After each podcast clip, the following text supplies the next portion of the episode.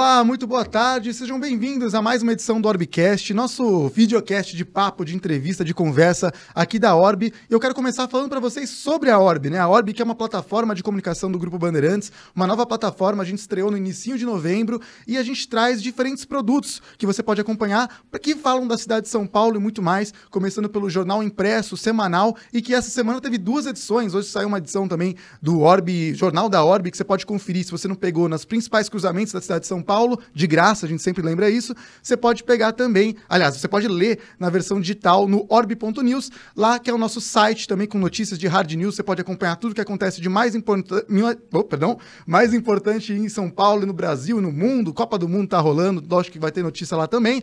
Pode acompanhar no orb.news. Nas redes sociais, a gente tem esse canal aqui que é a nossa Orb TV, nosso canal no YouTube com muito conteúdo, programas e programação que a gente está preparando especialmente para vocês e que vai estrear muito em breve. Tem a newsletter newsletter orbital que você pode assinar para receber no seu e-mail todos os dias ou no WhatsApp com um resumo de notícias do dia para você começar aquele dia, né, agitado, bem informado. E eu posso ter certeza uma coisa, tem uns eventos que a gente está preparando para vocês e que vão começar a rolar em breve também. Qualquer coisa me grita no ponto que eu esqueci de falar alguma coisa sobre a nossa plataforma maravilhosa. Mas hoje a gente está aqui no Orbcast e é para falar de São Paulo Invisível, SP Invisível, que são nossos convidados. Para entrevistá-los, primeiro vou apresentar aqui o Diego Brito, que é editor do Jornal da Orbe, então já fiz a propaganda aí da edição de hoje, é sempre bom lembrar. E Vinícius Lima e André Soler, ao meu lado Vinícius, na ponta André Soler, que são os criadores, os fundadores, como que vocês usam a palavra aí para SP Invisível? Tem uma, não sei se dá um nome para isso, os idealizadores? É, fundadores, que que é? né? Fundadores. É, bom Ou dia, pode chamar Lucas, também Diego. de SP Invisível. É. Ah, é, fica fácil, a dupla sertaneja aí. SP Invisível. Bom dia, galera. Lucas, Diego, é, André. E feliz pelo convite aí do Orbe, tamo junto. E somos aí fundadores, cofundadores, idealizadores, enfim, sei lá. Legal, pô, é um prazer receber vocês. Eu conheço o, o Vinícius há muito tempo que a gente estudou, a gente, a gente fez faculdade junto. PUC, é. Quando a gente começou a estudar junto, ele já tinha acabado de lançar, na verdade, SP Invisível, né? E enfim, eu vou querer chegar nesse ponto do começo e tudo mais, mas acho que o jeito mais legal da gente começar esse papo é do que está de mais quente no projeto, legal. que é exatamente essa iniciativa atual de vocês, que é o Seleção Invisível. Eu acho que se vocês pudessem só dar uma geral do que, que é o SP Invisível e o que, que vocês estão fazendo com esse projeto novo. Legal. Ah. Bom, é, prazer, André. Estou aqui. É, prazer para mim estar aqui também, partilhando com vocês um pouco dessa, dessa nossa iniciativa, SP Invisível. E, Vini, conta aí um pouco do que é a SP, e aí eu falo um pouco mais do que é a Copa. Também tem um presentinho para vocês aqui. Oh, aí sim. É, então, a SP Invisível, a gente é um movimento, um projeto, uma ONG. É, que conta histórias de pessoas em situação de rua e também ajuda essas pessoas, é, tanto de maneira pontual, é, através das nossas ações, com moletom, seja no Inverno Invisível, com uma comida, seja no Natal Invisível, é, agora também de maneira mais fixa, né, mais estável, tentando transformar a vida dessas pessoas com um projeto que a gente tem de empre, empregabilidade. É, mas começou primeiro nesse lance da comunicação, de contar as histórias para conscientizar é, a sociedade de que todo mundo que está na rua é um ser humano, não é noia, não é bicho, não é lixo, nenhum desses nomes horríveis aí que a galera fala. E, mas sim a Maria, o José, o, a Lúcia, a Flávio, enfim. É, a gente quer humanizar o olhar da sociedade para que as pessoas andem cada vez mais humanas nas ruas e que essas pessoas deixem de ser invisíveis. Mas a gente não conseguiu também só fazer isso. A gente contava a história e se sentia responsável por aquilo. Aí a gente começou a estruturar a ONG com as ações e com os projetos. É, e hoje tem esse tamanho aí que tem o projeto, mas começou na comunicação. O André é do cinema, eu sou do jornalismo. E a gente começou contando essas histórias. Foi. É, e a gente está nesse movimento, né? Acho que o tem, que tem de mais atual do projeto é isso que o Vini comentou de não só contar as histórias, né? Mas transformar as histórias que a gente conta. Então a gente está cada vez passando por essa transformação, indo mais para esse lugar de transformação, é, o que tem trazido para a SP Invisível é, uma nova forma de trabalhar e a gente pode contar mais essa história para frente. Mas para quebrar a ansiedade de tudo isso que está rolando, que é a nossa seleção invisível, Bom, nesse, nesse, nesse momento de Copa, a gente quis também falar e colocar a população em situação de rua para participar da Copa, para estar tá sendo vista nesse momento de Copa. Então a gente criou a nossa Seleção Invisível, que é um, um grupo de, de 11 figurinhas, com cada uma delas são pessoas que estão é, em situação de rua ou em algum centro de acolhida. E nessa seleção a gente tem ali é, alguns, acho que quatro, quatro homens e sete mulheres é, dentre elas algumas mulheres trans também, para a gente trazer a diversidade para essa Copa. Afinal, essa é a Copa da diversidade, disso que a gente está falando. Então, nada melhor do que colocar a SP Invisível dentro disso, para a gente poder incluir né, nessa pauta, nessa conversa do que é a Copa, também esse assunto. E essa seleção, hoje mesmo, está rolando um jogo é, que a SP Invisível está ajudando a promover entre a população em situação de rua. Então está tendo uma copa deles lá, então isso é um jogo que está acontecendo. A gente tem esse grupo de figurinhas que a gente está é, colando por São Paulo, são lambi-lambis, talvez você passe ali debaixo do minhocão ou em algum lugar no centro você vai ver essas figurinhas, a gente ainda está colando, são muitas figurinhas para a gente colar, acho que são 400 ou 300 figurinhas aí em, A, é, em um tamanho A2 para a gente colar pela cidade de São Paulo, uhum. bem grande, bem uhum. grande, bem legal. É, acho que até a 3, viu? A 2 não, acho que até a 1, mas eu não, tem umas uhum. A1s também. Mas acho que isso é bem legal para a gente poder fazer esse movimento de conscientização, né? Com, essa, com, essas, com as pessoas. E mas também a gente está fazendo uma. uma incluindo as, as pessoas na Copa e criando alguns jogos. Certo. E aí a gente desenvolveu, segura aí, Vini, essa camiseta aqui, ó. Mostra aí pro câmera 2. Câmera dois. Aí, Caraca, e aí a gente trouxe uma camiseta para vocês. Essa Pô, camiseta, demais, cara. todas valeu, as pessoas valeu. que a gente está ajudando nessa Copa, a gente está dando uma camiseta. Depois a gente manda a segunda aí para não ficar só com Não, fica tranquilo. A gente vai Essa deixar fica pra bonitona na redação, redação, fica pra né? Vai redação. deixar Ah, exposta. a boa. camiseta. Pendura aí, legal. Dá pra fechar em mim aqui, ó. Mostra certinho aqui a estampa. Aí, ó. Tem aqui. Boa, nossa seleção invisível. Pô, lindona a camiseta. Vou deixar aqui na frente, aqui, ó. Vê se vai ficar bonito aí, ô diretor.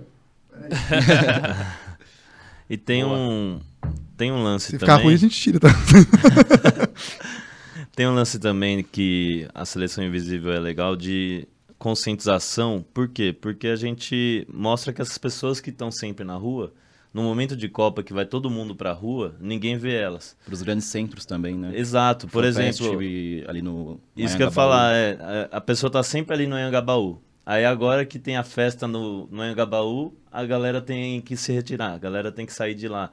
Por que não comemorar junto? Por que não fazer a festa do, do Hexa junto com elas? Então, a gente quer conscientizar das pessoas que sempre estiveram na rua, agora em momento que a gente vai ocupar a rua para comemorar, sabe?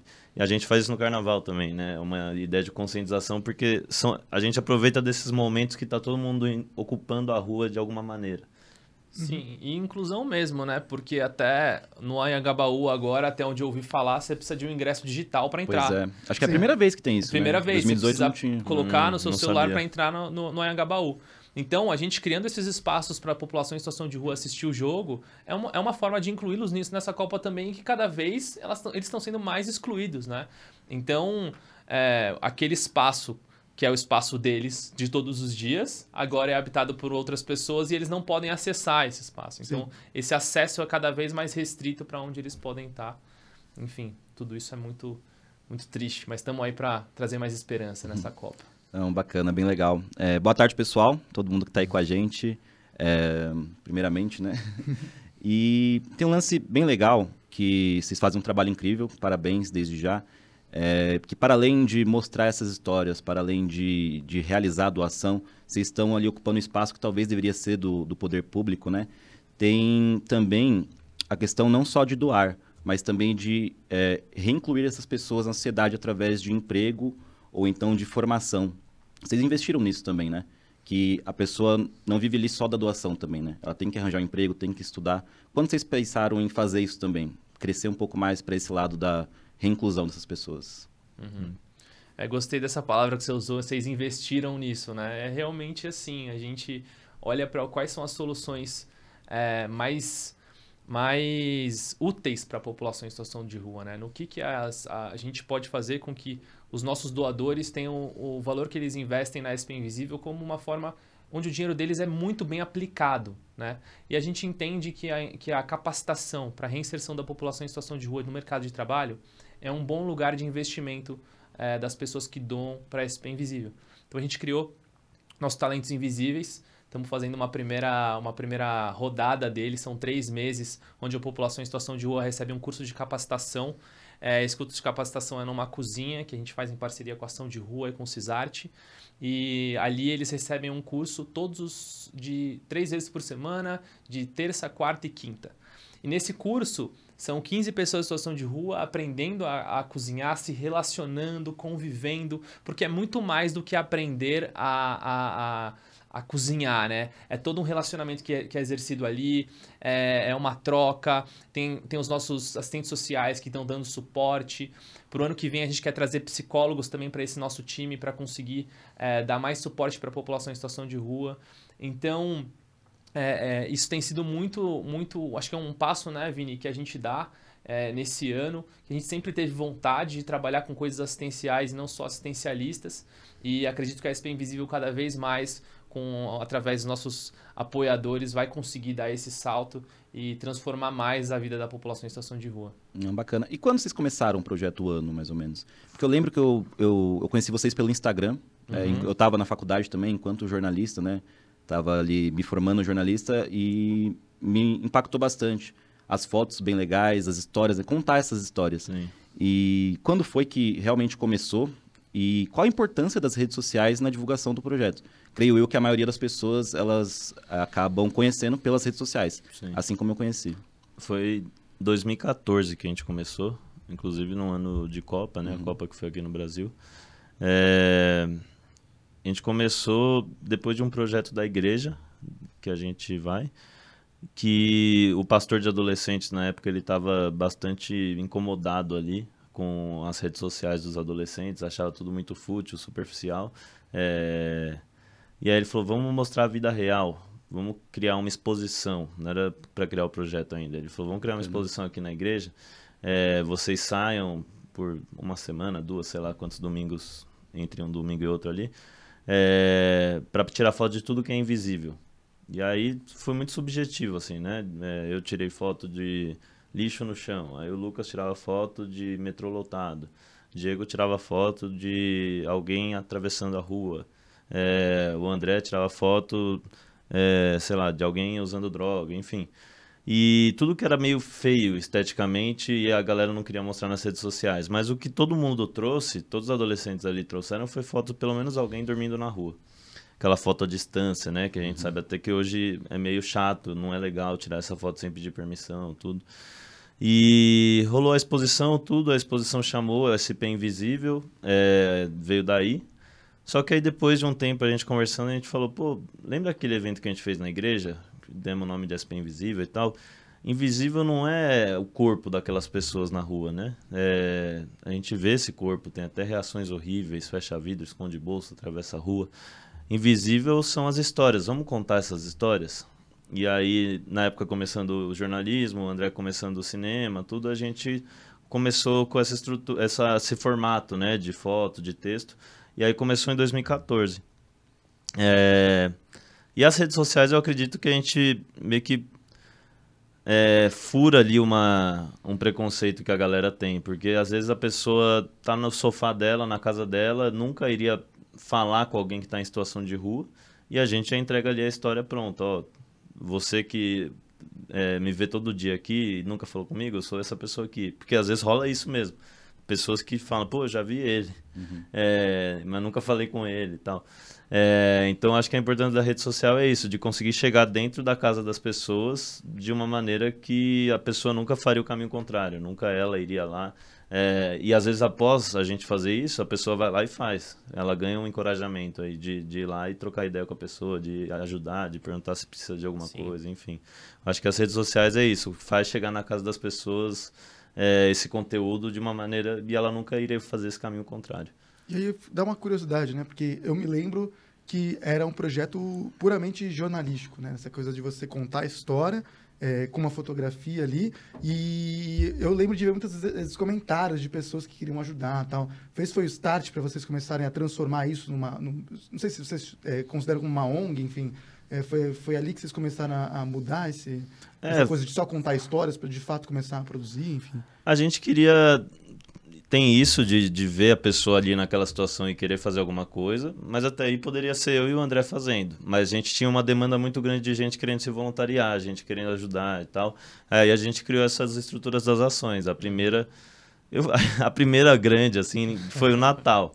É, de 2016, acho, ou 15. A gente ficou um ano, dois, só contando as histórias. Mas teve uma ação de Páscoa lá que a gente fez que flopou, porque a gente marcou na, no MASP. No MASP. E era o dia que tinha feira no MASP. Aí ninguém encontrou a gente. Nenhum dos. A gente falou, galera, vamos a gente encontrar ganhou aqui. uns ovos da Páscoa lá É. de alguma empresa lá e. É, a gente queria doar, é. Aí a gente falou, vamos juntar uns voluntários e, e gastar a energia deles aí pra gente fazer isso. Só que a gente não conseguiu encontrar o pessoal no dia. É, aí acabou que sendo, foi eu, o André, a mãe do André, enfim, umas pessoas mais próximas só. Sim. É, Mas, Mas a- aprendizado, né? Foi o primeiro, eu tinha começado em algum Sim, lugar, assim. mas veio disso. fotografia nota 10 e texto nota 10. Agora o resto a gente vai aprender. A logística. Mas a veio disso, de pessoas comentando, quero ajudar, ou sei lá, quero quero trocar ideia com o cara, quero fazer alguma coisa, mas ainda não consigo, não tenho coragem, preciso de um empurrão, preciso de alguém. É, e as ações têm essa função, o voluntário vai, participa e sai de lá é, fazendo isso de maneira muito mais natural. A gente não precisa mais criar esse ambiente da ação para a pessoa ir lá e fazer isso. Às vezes a pessoa precisa daquilo lá a primeira vez, que a gente sempre fala nas ações, ó, vai trocar ideia, vai conversar, não fica só pensando na quantidade de kits que você vai entregar e tal. Tipo, infelizmente os kits vão acabar, tem gente de sobra na rua. Sim. É, a gente não tem kit para né? todo mundo, é, é, então foca na experiência que você vai ter ali com aquela pessoa. Mas veio disso, de pessoas comentando e Entendi. É bem bacana você tocar nesse assunto da experiência das, das pessoas, dessa relação e de conhecer as histórias, né?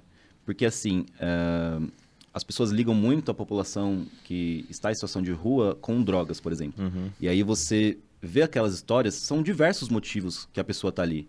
Uma depressão, é, um desemprego. Então, eu acho que esse trabalho é interessante de contar essa história para mostrar e levar para toda a população o porquê isso acontece. Que não é só por conta de drogas e às vezes a pessoa conhece na, na própria rua depois que vai, é, que se encontra nessa situação. Então, queria que vocês comentassem também um pouco sobre essas histórias para além do uso de drogas que é tão é, estereotipado na- nas pessoas que estão na rua. É, é, é importante dizer assim que nesse nosso momento de escuta né, da, da, da população em situação de rua, eu acho que duas coisas fizeram a SP Invisível crescer e ganhar mais visibilidade.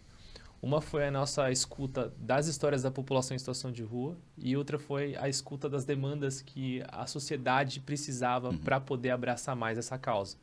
Então, ouvindo esses dois lados que a gente conseguiu construir e crescer a SP Invisível. E nessas histórias que a gente escuta, a gente tem muita diversidade de quem é cada um ali, né? A gente tem muitas necessidades. E são nessas de- necessidades que a SP Invisível constrói novas oportunidades. E nessas necessidades que a gente percebe que muitas vezes estão estigmatizadas por droga, é que a gente vê que existe um fator muito grande aí dentro que conta muito na história de cada um, que é a perda. Então, a perda de alguma coisa próxima, como a esposa, ou a filha, ou alguma questão física que aquela pessoa tenha eh, tido, ou a perda do trabalho. Essas são coisas que rompem com alguma estabilidade emocional que ali sustentava aquela pessoa e faz com que ela agora tenha que lidar com isso. E por não saber lidar com isso, por não ter uma rede de suporte, eh, sendo de um psicólogo, sendo da mãe, do pai, ou até da, da esposa ou da filha, eh, essa pessoa se vê sem chão e aí vem em busca de coisas que acabam fazendo com que a vida dela se torne mais desorganizada. Então, o uso de drogas, o uso de álcool, ou até mesmo a ida para a rua. E tudo isso é, são consequências que vão sendo acumuladas, assim, de uma vida que começa a se desorganizar. É, eu. Tem bastante história que a gente ouve de, de pessoas que não, não fazem o uso da droga, né? É, Tem gente. eu- e aí agora me vem à memória, por exemplo, um cara que gostava de correr e tal, mesmo sem Max. ter o tênis. É, É, tem, tem gente que procura essa. Esse gasto de, de, de, de energia, de pensar, tipo, através de, do cuidado com seus pets. Então, tudo que Sim. ele ganha Sim. é, direciona para aquilo, não para droga. É, tem muita gente que não usa Sim. E é legal desestigmatizar o lance da droga em relação à rua e desassociar um do outro. Primeiro, porque não é todo mundo. E segundo, porque, é, sei lá, se a gente for ver nesse prédio aqui, tem alcoólatras, tem pessoas que cheiram, tem pessoas que fumam. É, só que é socialmente aceito porque o cara tem dinheiro, tem uma casa, tem não sei o que, toca a vida dele normalmente. É, e aí, o cara que tá na rua, por ter aquela estética do cara sujo e tá usando a droga dele, é óbvio que a gente tá, tem que falar de duas pessoas. Tem pessoas que faz o uso e tem pessoas que estão viciadas Certo, mesmo. Sim, sim. É, que são casos e casos. Mas essa pessoa que faz o uso não tem nenhuma diferença da pessoa que faz o uso daqui. É, assim como a pessoa que está viciada na rua também não tem nenhuma diferença da pessoa que está viciada aqui. São ambos casos de saúde pública. É, e aí, o caminho da. Eu vi um tweet muito legal esses dias, só que fa- faz muito sentido com o que o André falou. É que, que a, a menina falava assim: não tem droga que é porta de entrada. A porta de entrada é a maneira que você está vivendo, é a maneira que você, é a sua vida. Tipo, Uhum. é, a é as consequências da sua vida. é- Tem gente que vai pra rua e reage de um jeito. Tem, tem gente que vai pra rua e reage no álcool, reage, enfim. É, sobre, a, sobre a droga tem isso, não é todo mundo. O álcool, se a gente for falar, é bem mais do que o crack. E falam muito do crack. O crack é um grupo ali, que é o que chamam da sim, sim. Cracolândia. É, Até um termo bem pejorativo, né? É. Cracolândia. e, e o cara consegue tocar a vida dele e fazer o uso. né? Tem os viciados que ficam ali travados, e, mas aí, isso eu quero também desassociar da- do lance de estar na rua. Tem gente travada que a gente conviveu na faculdade e o cara usava droga todo dia, sabe? Sim. É, en- enfim, eu, eu gosto de, de tirar esse lance da casa e aí depois a gente vai analisar. É, e aí fazer essas distinções, assim. A gente, é, observando as ações de vocês, assim, a gente, né, eu fiz recentemente até uma reportagem com vocês da última, da última não, da penúltima campanha de Inverno Invisível, que a gente conseguiu Sim. fazer uma reportagem de acompanhar na rua a ação, é, é, enfim.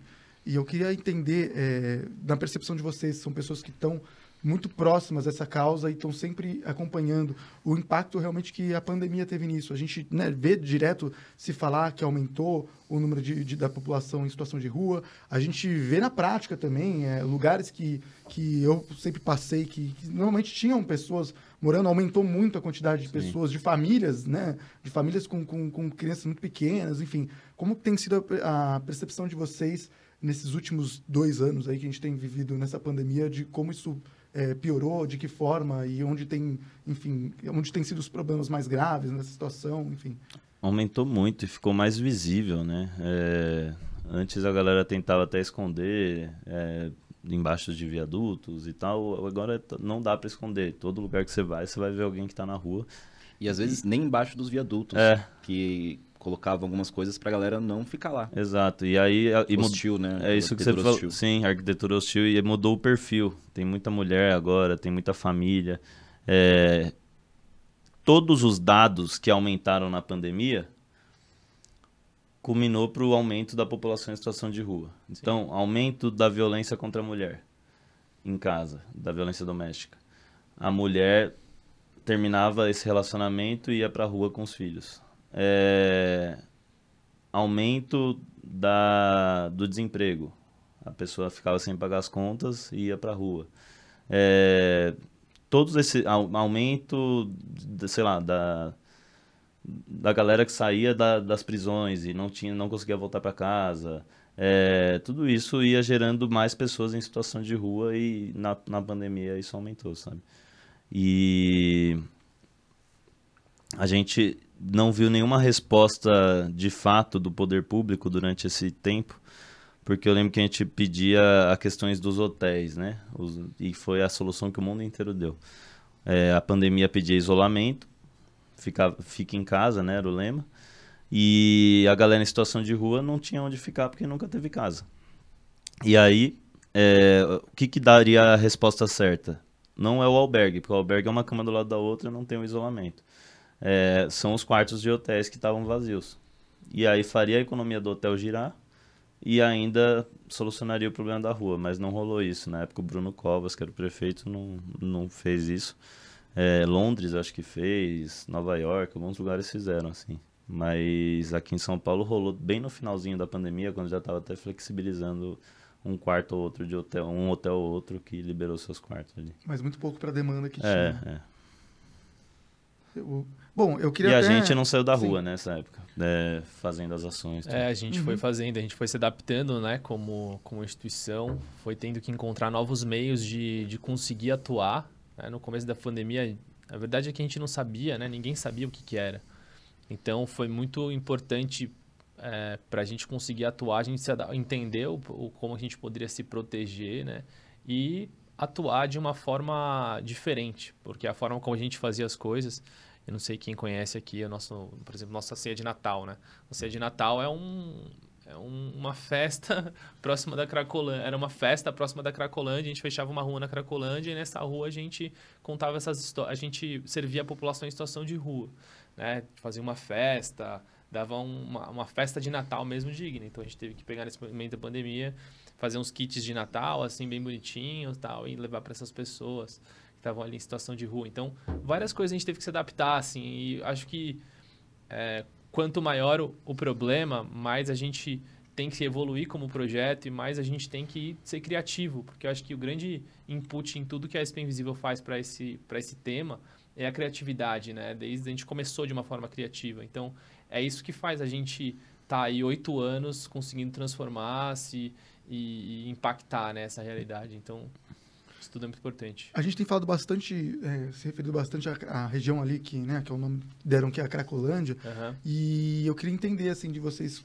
também como pessoas que que estão acompanhando de perto, assim, a gente, lógico, já se tentou milhares de coisas diferentes para tentar resolver essa, essa Uhum. situação, né? E, bom, a gente vê que a maioria delas falhou, ou então algumas começaram a dar resultado, entra um outro governo e tenta uma outra coisa. É, na situação atual, assim, a gente vê que houve essa dispersão recente nesse ano, né? Acho que foi em março ou abril, esqueci agora, fevereiro. Primeiro, comecinho do ano, Sim, sim. teve aquela dispersão da... da Foram várias da- ações, né? Isso, seguidas. Princesa Isabel, e aí, enfim, a gente teve, espalhou para vários lugares diferentes da cidade, da- do centro da cidade. É, uma- não sei se vocês poderiam fazer uma avaliação, assim, do que que nesse momento a gente vê que tem ações ali do pessoal, muitas ações policiais, mas também ações de, de tentar regularizar as pessoas com documento, é, enfim, é, parte de saúde, né, atendimento Sim. no local. Como que vocês têm observado esse tipo de ação hoje e o que, que vocês acham que é mais urgente, assim, que tem que ser feito para tentar mitigar esse problema? Principalmente quando a gente fala da dependência química, né? Sim.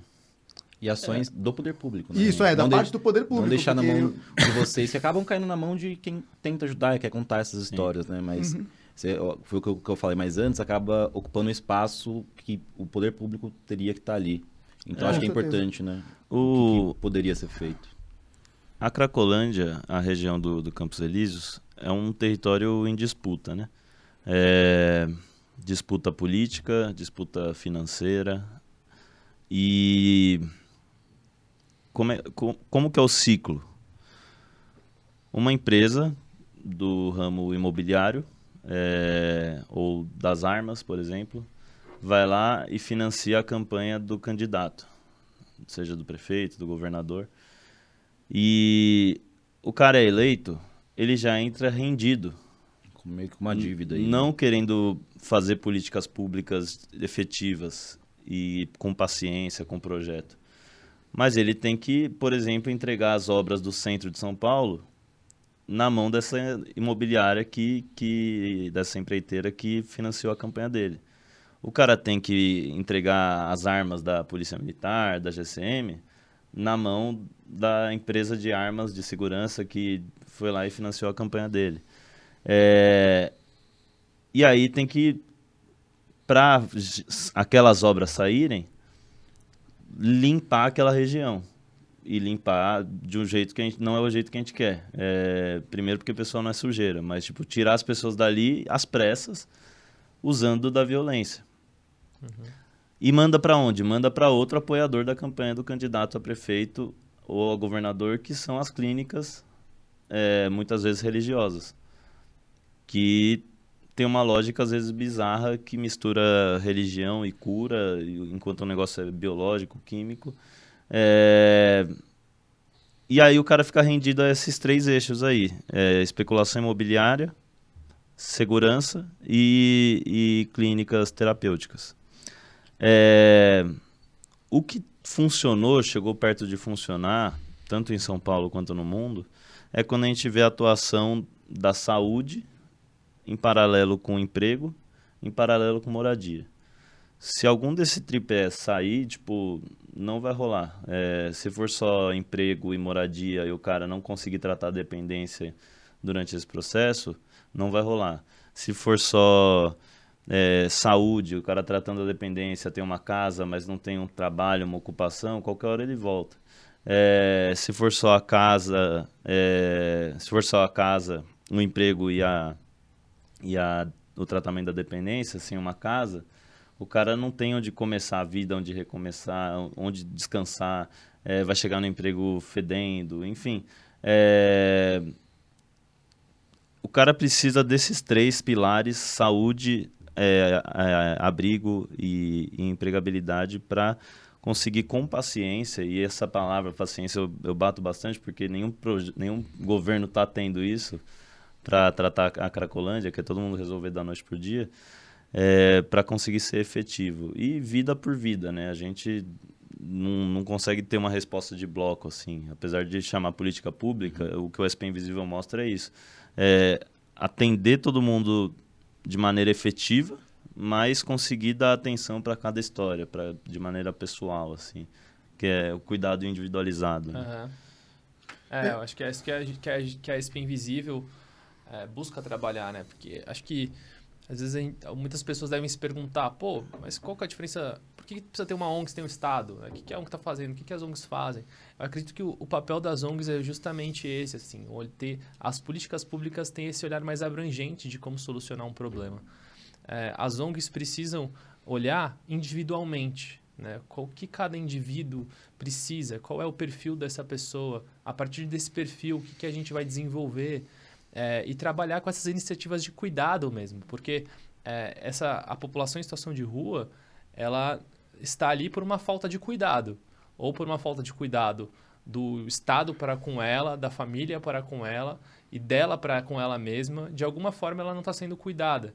Então, todas essas possibilidades que a SP Invisível desenvolve, que é de, de tanto nossos programas de, de capacitação ou qualquer ação da SP Invisível, é o cuidado. Então, a gente mostrou aqui uma camiseta da Seleção Invisível, né? Pô, a gente está colocando essa população para assistir a Copa e tá dando uma camiseta. Por que dar uma camiseta com, com, com, a, com seleção invisível? Porque eles estão sendo cuidados. Eles chegam ali, eles sabem que aquilo ali foi feito para eles, que é o presente para eles.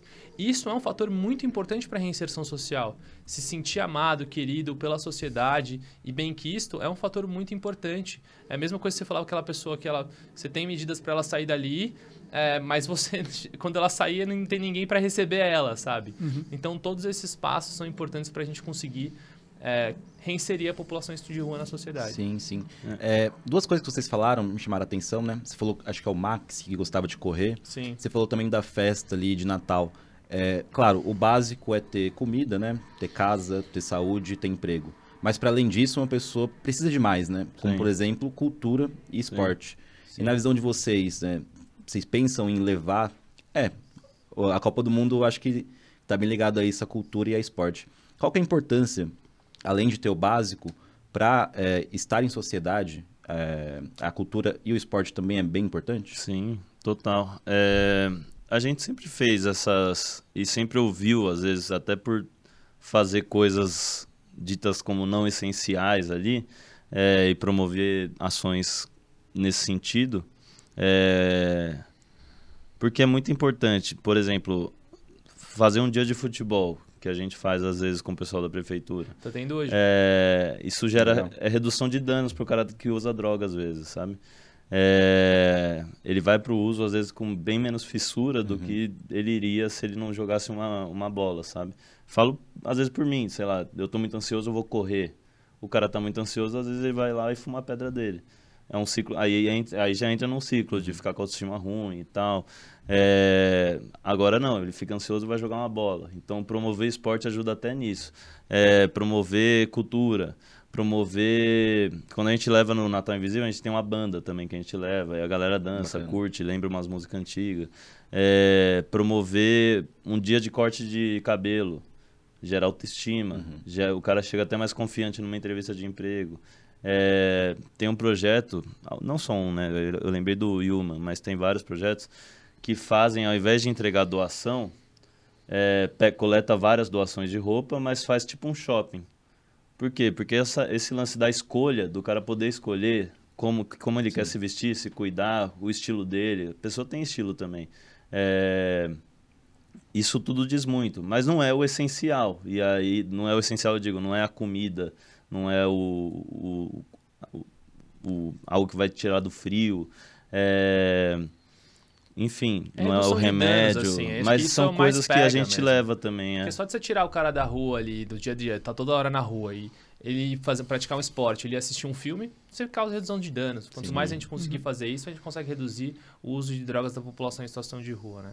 Então, Eu vou aproveitar aqui para ler algumas Alguma mensagens de, da galera que está assistindo. Primeiro, uma mensagem da Maria Tereza Sotomayor. Por favor, me corrija se eu li seu sobrenome errado.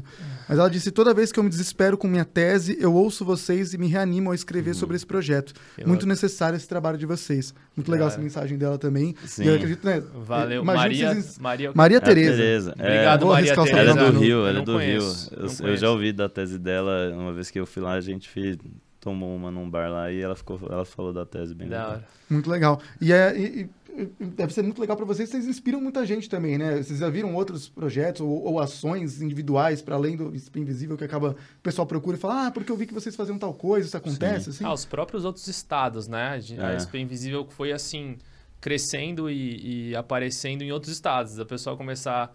Foi muito engraçado isso, né? Logo no começo, tipo, a gente recebia mensagem assim, pô. Eu moro em Brasília, posso fazer o Brasília Invisível, posso fazer. E a gente, tipo assim, a nossa primeira reação foi: Meu, como é que a gente. O que, que a gente faz? A gente deixa, não deixa? E, assim, a gente- eu acho que a gente, começou, a gente começou a entender que a internet é esse lugar democrático. Quanto mais a gente der a, possibilidade e oportunidade das pessoas fazerem, é, melhor. As pessoas iam fazer sem a gente. Né? Aí acho que elas viram um, movimento legal, uma marca legal, algo que elas se identificavam. Eles falaram, pô, vou fazer com essa galera. Então, acho que esse é um primeiro case, assim, né? De coisas que aconteceram inspiradas pela gente. É... Ah, eu, Mas eu- tem, tem projetos que não são do invisível, né? Tem gente, sei lá, Sim, é, médicos, o cara vê, é, fala, pô, gostei da causa, mas agora Uhum. o que, que eu vou fazer eu não sei. Ah, não vou fazer marmita, não sei, enfim, não sei cozinhar. Aí o cara é médico e criou um projeto de médicos e vão, pra- vai pra rua. O cara é dentista e começou a, com os amigos dentistas também ir pra rua. Tem gente que, que fala pra nós que... É, e a maior inspiração que a gente pode trazer não é de criar um projeto, né? Acho que isso é importante dizer. Eu acho que é de dia a dia. Uhum. Tipo, é, pô, se a gente fosse inspirar todo mundo a criar um projeto, não seria legal também, porque a gente precisa cuidar das pessoas no nosso dia a dia. Acho que essa é a maior inspiração que a gente é, espera trazer e, e traz para as pessoas, assim. A gente, é, inclusive, você que está assistindo e quiser mandar alguma pergunta, mensagem, fique à vontade aqui no chat do, do nosso YouTube, que a gente vai tentar ler o máximo possível. Ana Balarim também mandou um trabalho lindo, importante, necessário.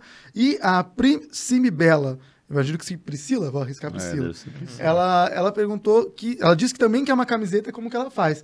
Eu não sei se essa é uma camiseta, uma ação específica, mas eu já vi que vocês vendem é, algumas peças de roupa também da, da Sim. marca de vocês. E mesmo quem não quiser ter alguma coisa, tem formas de ajudar, né? Essa campanha Sim. da Seleção Invisível, ela vem com essa ideia de arrecadar dinheiro no, no fim do dia, né? Vocês poderiam É. falar um pouquinho dessas opções aí, se, se não tiver a camiseta? É, é, é, como é que ela chama? Pri? Vou falar que é Priscila, mas É, Pri, Pri, essa Bela. camiseta, infelizmente, tem como você comprar, porque é uma edição especial para a população em estação de rua. Imagina É, outro, nem né? o Vini pegou a dele ainda, a gente tá com poucas. Mas a gente tem algumas opções de você comprar os produtos da, da SP Invisível na loja invisível.org. Lá tem vários produtos para você ver qual que você mais se identifica. E esses produtos a gente tem no nosso livro também, camiseta, moletom. E a partir do ano que vem, eu espero que a gente comece a produzir esse- todos esses produtos que forem vendidos na loja, eles sejam, eles sejam produzidos pela população em situação de rua, né? Nessa nossa busca aí por, por desenvolver projetos, iniciativas e capacitar a população de rua. Eu acredito que esse é um super caminho para a SP Invisível que a gente vai desenvolver no ano que vem. E, e também, para contar mais da, da seleção invisível, né? Como funciona? Você pode entrar lá no site spinvisível.org barra seleção invisível, se eu não me engano, ou vai só no SP Invisível e procura a seleção lá que você vai encontrar. E lá dentro é, você faz uma doação e recebe o álbum da Copa completo no seu e-mail para ver todas as figurinhas das histórias da população de rua. E conforme a gente for completando ali aquela página com as doações, a gente vai também lançando as figurinhas e colocando para todo mundo ter direito e acesso a essas histórias aí. É, e sobre os itens é, que a gente vende, principalmente do inverno, a gente sempre quer mostrar que o que a gente entrega na rua por exemplo, o moletom, seja ele de cada edição, qual edição for, a gente está vendendo para a gente usar também. Porque a gente não quer entregar um resto, a gente está entregando algo bonito que a gente usa no nosso rolê, usa no nosso dia a dia. É, então, é o mesmo moletom que tem na loja é, todos os anos, é o moletom que a gente entrega para mostrar isso. A gente não está te dando o resto, a gente está uhum. dando aqui para você que está na rua a mesma coisa que eu estou usando. Sim. Uhum. E vocês até citaram que vocês, estão, que vocês têm livros, né? É. Plural mesmo, né? E como é que é, né? Porque é um projeto que começa digital, assim, e aí, poxa, eu acho que o livro, a gente que tem um jornal impresso, a gente tem muito orgulho dessa Diferente, questão da, da, é da, né? Até o pessoal do comercial usa essa palavra, fisicalidade e tal. Não sei se existe, mas o pessoal do comercial adora usar. Um abraço pra Beth.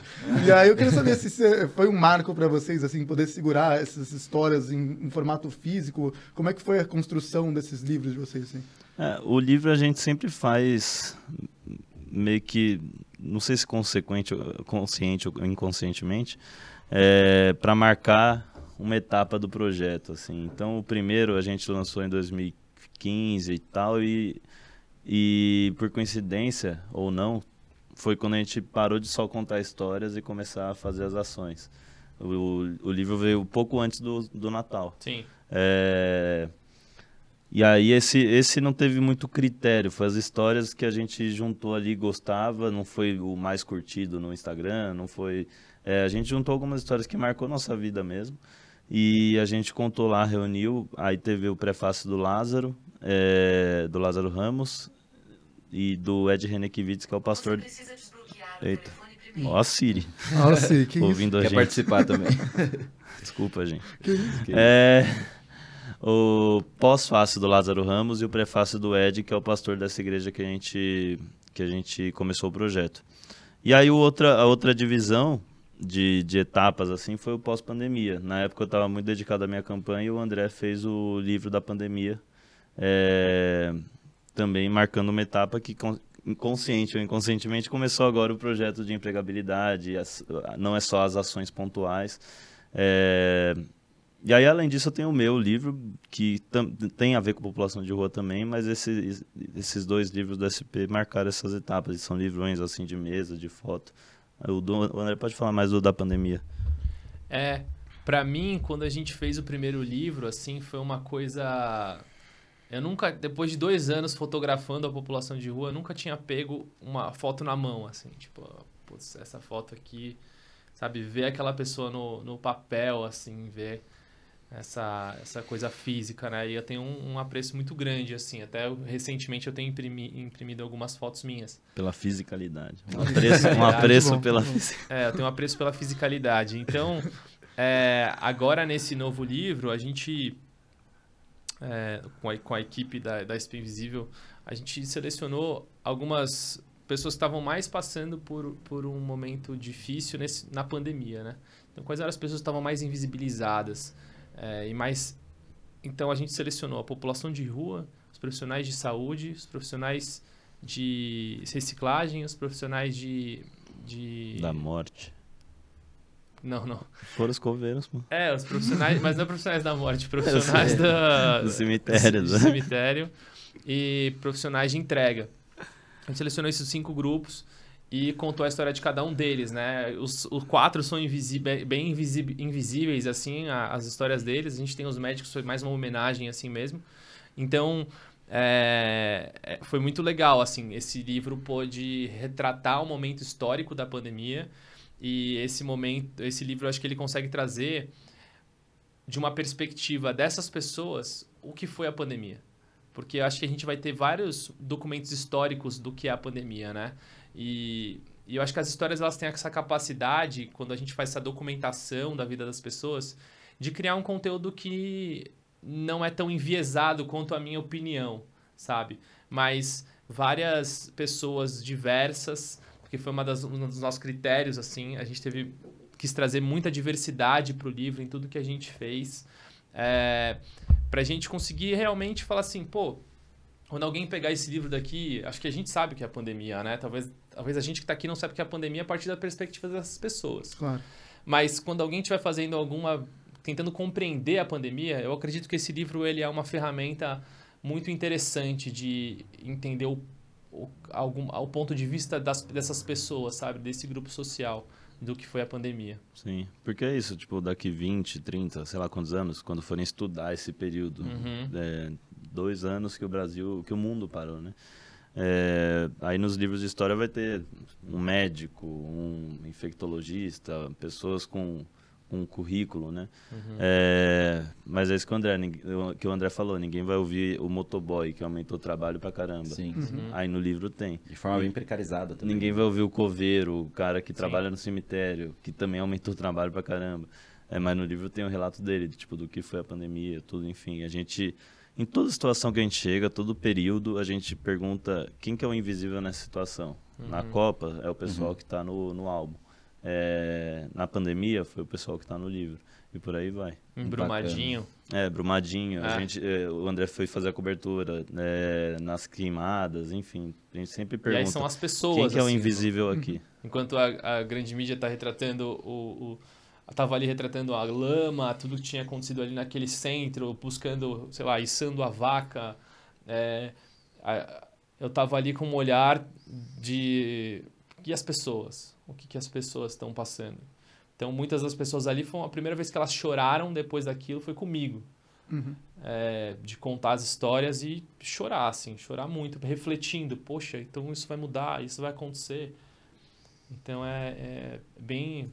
É, é legal, é muito importante esse ponto de vista, sabe? Sim, sim, bacana. Eu queria puxar numa pergunta, falar um pouco de como esse trabalho que vocês fazem, o que transformou na própria vida de vocês. Eu acho que é um trabalho bacana que ajuda bastante pessoa, só que para vocês, emocionalmente e psicologicamente também, tá lidando de uma forma tão, é, tão perto disso que está acontecendo. O que, que esse projeto transformou na vida de vocês e como que é lidar emocionalmente e psicologicamente com esse trabalho também?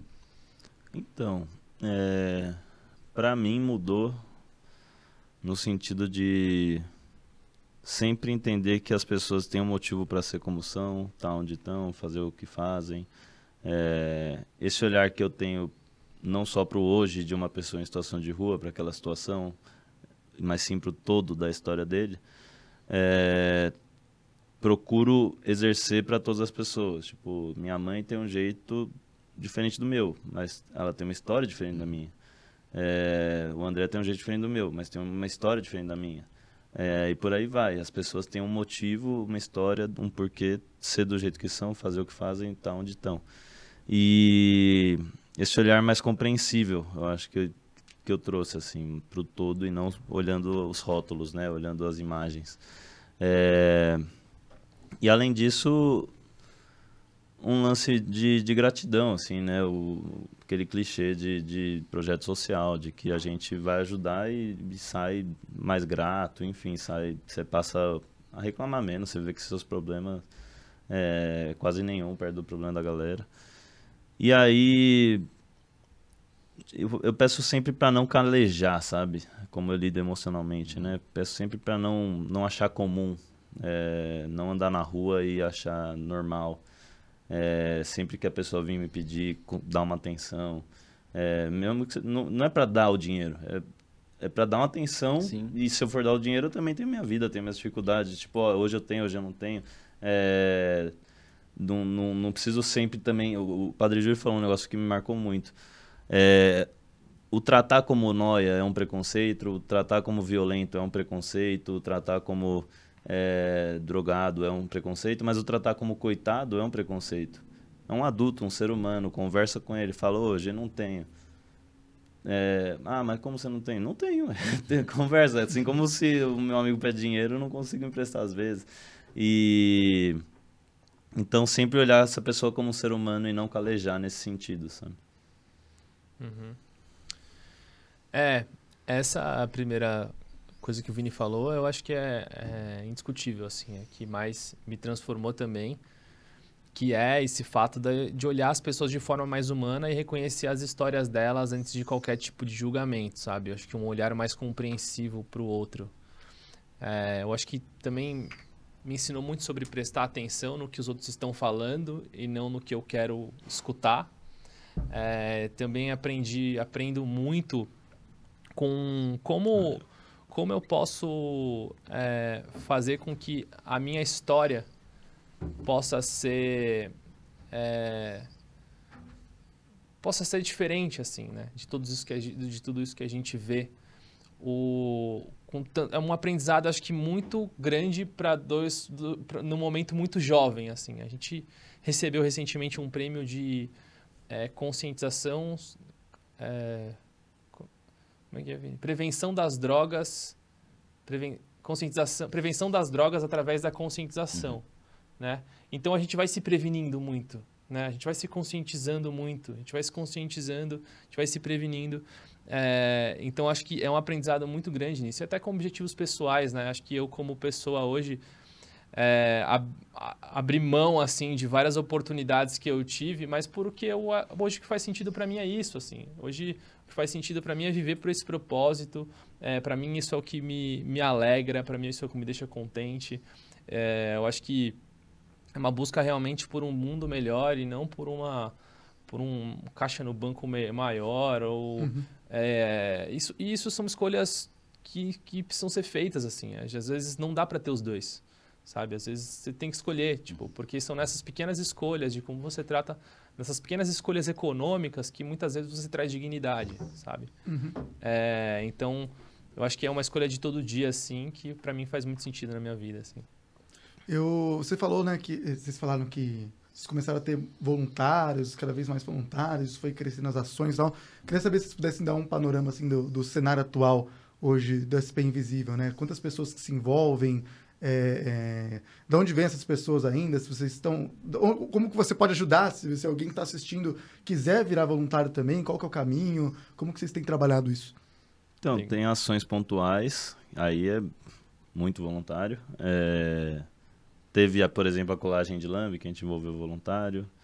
Tem a equipe, é, tem o conselho, tem vários lugares onde o SP Invisível funciona. O voluntariado rola nas ações, a próxima é o Natal. E aí o André pode falar mais do Natal, mas vão ter vários dias de oportunidade para as pessoas participarem. É, a gente tem. Hoje, me orgulho de dizer, a gente já passaram pela SP Invisível 30 mil doadores, né? Muita gente. Nesses uhum. últimos oito anos.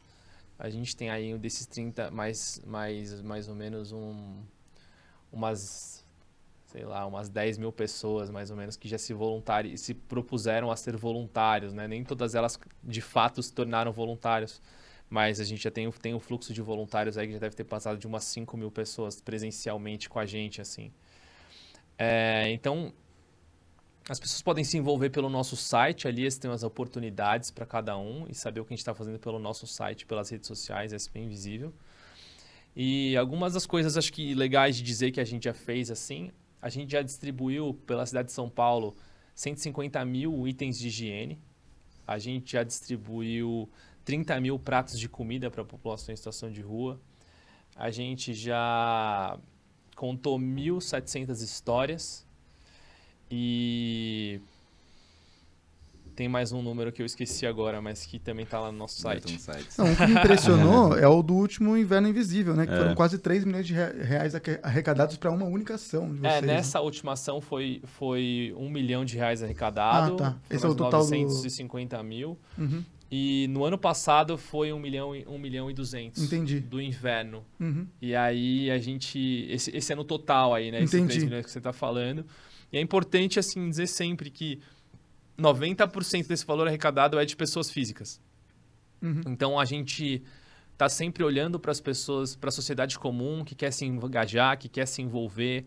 A gente tem essas portas abertas onde você pode se conectar com a gente, chamar a gente no Instagram, tirar a dúvida que você tiver. Você vai encontrar primeiro ali um chatbot para a gente tentar responder todo mundo, uhum. mas você consegue acessar a gente. É, mandando um e-mail também, acho que tem outros canais, WhatsApp. Então a gente está para servir, a gente está para atender. É, eu sempre vi a SP Invisível como esse lugar que desperta um, um, um ideal que muitas pessoas já têm. Então a gente está para servir quem já, quem já acordou e abriu os olhos para esse, esse mundo invisível. É, então estamos de portas abertas aí para como a gente puder aproximar esses dois mundos, assim. Sim. É, e na pandemia, muita gente começou a doar mais, né? Ou doar uhum. pela primeira vez por Sim. conta de todo o, o que a gente viveu e ainda vive, né? A gente ainda está numa pandemia, apesar da vacina, ainda tem que se cuidar e etc. E como é, manter ou e segurar essas pessoas? Porque tem muita gente que doa, na, doou durante a pandemia e aí depois creio que acaba abaixando, né? Não sei se Sim, traz esse dado é. que cresce aí abaixa. É uma é como... escolha, né? Não tem, acho que, como manter. A gente tem algumas, algumas atividades que a gente faz, a gente está sempre dando os nossos relatórios. Ano sim, que vem sim. a gente vai começar algo muito legal, assim. Eu quero que. Eu não sei se a cada sete. Inicialmente, vamos colocar a cada 15 dias, todo mundo que está doando para a SP Invisível receba um relatório. Tipo assim, ó, essas, esses últimos 15 dias a gente atendeu tantas pessoas, a gente fez Bacana. isso, a gente fez isso. Então, a forma de, acho que se, de se manter essas pessoas é se relacionando. A gente é essa ONG de portas abertas para as pessoas estarem se relacionando. Então, sabendo o que está acontecendo, muita transparência do que a gente está fazendo, é, documento, documentando o que a gente está fazendo. Vai começar o Natal Invisível agora. A gente nem falou disso ainda. Mas vai começar o Natal Invisível agora, dia, dia 1. Dia 1 já tem a nossa primeira ação do Natal Invisível. Nossa campanha vai começar a falar disso. E a gente vai servir 5 mil refeições para a população em situação de rua nesse Natal. Vai fazer uma festa bem grande é, para a população, tanto saindo com o nosso caminhãozinho que vai parando, que é um caminhãozinho tipo da Coca-Cola, assim, que vai parando nos espaços e, e levando Natal e alegria. Vão ter alguns artistas tocando, vão ter é, bingo para o pessoal, um espaço super bonito que a gente prepara. Então, é, Natal tá chegando aí. Parece que não, parece que é a Copa, mas é. o Natal já tá bem perto, viu, gente? Pois é, primeira vez, né, a Copa é. ali grudada no Natal, mas é. tá chegando, tá chegando. A gente tá se encaminhando pro fim dessa entrevista, e aí eu queria, pra gente poder dar um servição assim, né, resumir, a gente já falou várias vezes aqui site e tudo mais, mas se vocês pudessem dizer onde você encontra esse SP Invisível, assim, na, nas redes e no, no site oficial, só pra gente deixar fechadinho o nosso papo aqui. SP Invisível em tudo, até no TikTok, até no. É, tem o site da SP Invisível, spinvisível.org, que é o nosso site que acho que é o lugar onde mais a gente está comunicando tudo que a gente faz. Nas redes sociais a gente comunica nosso dia a dia, então lá no Instagram você pode acessar SP Invisível. No TikTok também tem um TikTok SP Invisível. No YouTube, no YouTube tem muitos vídeos legais para você ver como é que foram as nossas últimas ações, SP Invisível. E é isso. Twitter, Twitter é, LinkedIn, Insta, Face. Só não tem o Be Facebook e o cu. É, a gente também não criou ainda. É. Mas daqui a pouco vai ter que criar, né? Vai saber o que é, vão fazer com o Twitter, vai saber, né? E, e aí você que acompanhou... E nem OnlyFans também, a gente não Vai saber ainda? Né? não, não, não. Sem projetos. Bom, vocês que acompanharam a gente, muito obrigado. Esse podcast fica disponível aqui no YouTube para você ouvir depois quantas vezes você quiser e também pra, vai para as principais, perdão, plataformas, principais plataformas de streaming, Spotify, aí você né, segue no Apple Podcasts tal. Deezer a gente está quase lá para colocar, tá? Se você assina o Deezer, é, pô, assiste aqui no YouTube, que por enquanto daqui a pouco aparece lá. Mas você pode acompanhar, compartilhar. Você que está ouvindo, às vezes no streaming, quiser fazer o contrário, a gente está no youtube.com barra orbtv. Eles mudaram esse nome agora de YouTube, então tem esse arrobinha antes.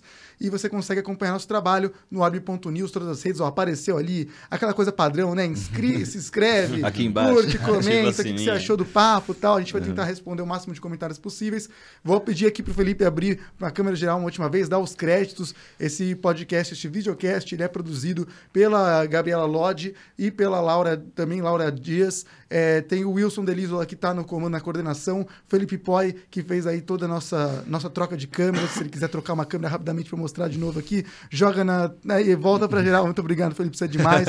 Diego, obrigado de novo por ter Eu participado queria, hoje. queria agradecer bastante o convite. Eu não trabalho diretamente com o pessoal da TV, com o pessoal do podcast. Eu estou mais no impresso, é, trabalhando ali também com digital. Então, queria agradecer, primeiramente, o convite para participar desse papo, que foi bem legal. Gostei bastante.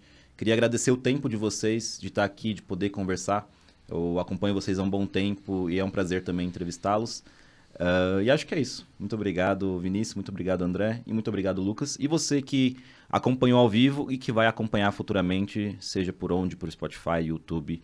Muito obrigado. Ó, a Príncipe Bela mandou. Esses meninos da Orb são muito simpáticos, adorei. A gente fica muito feliz com esse tipo comentário. Obrigado. Nós obrigado. e eles também, muito simpáticos. Obrigado de novo, gente. Valeu, galera. Obrigado, Diego, Lucas. Prazer estar aqui. Pode chamar mais vezes. Obrigado também a todo mundo que escutou. aí. A gente está sempre interessado em contar o que vocês estão fazendo, que é sempre muito legal. Um abraço para vocês, então. A gente vai fechar. E aí, Felipe, ó, vou ficar falando até você me cortar, hein? Pelo amor de Deus, me corta.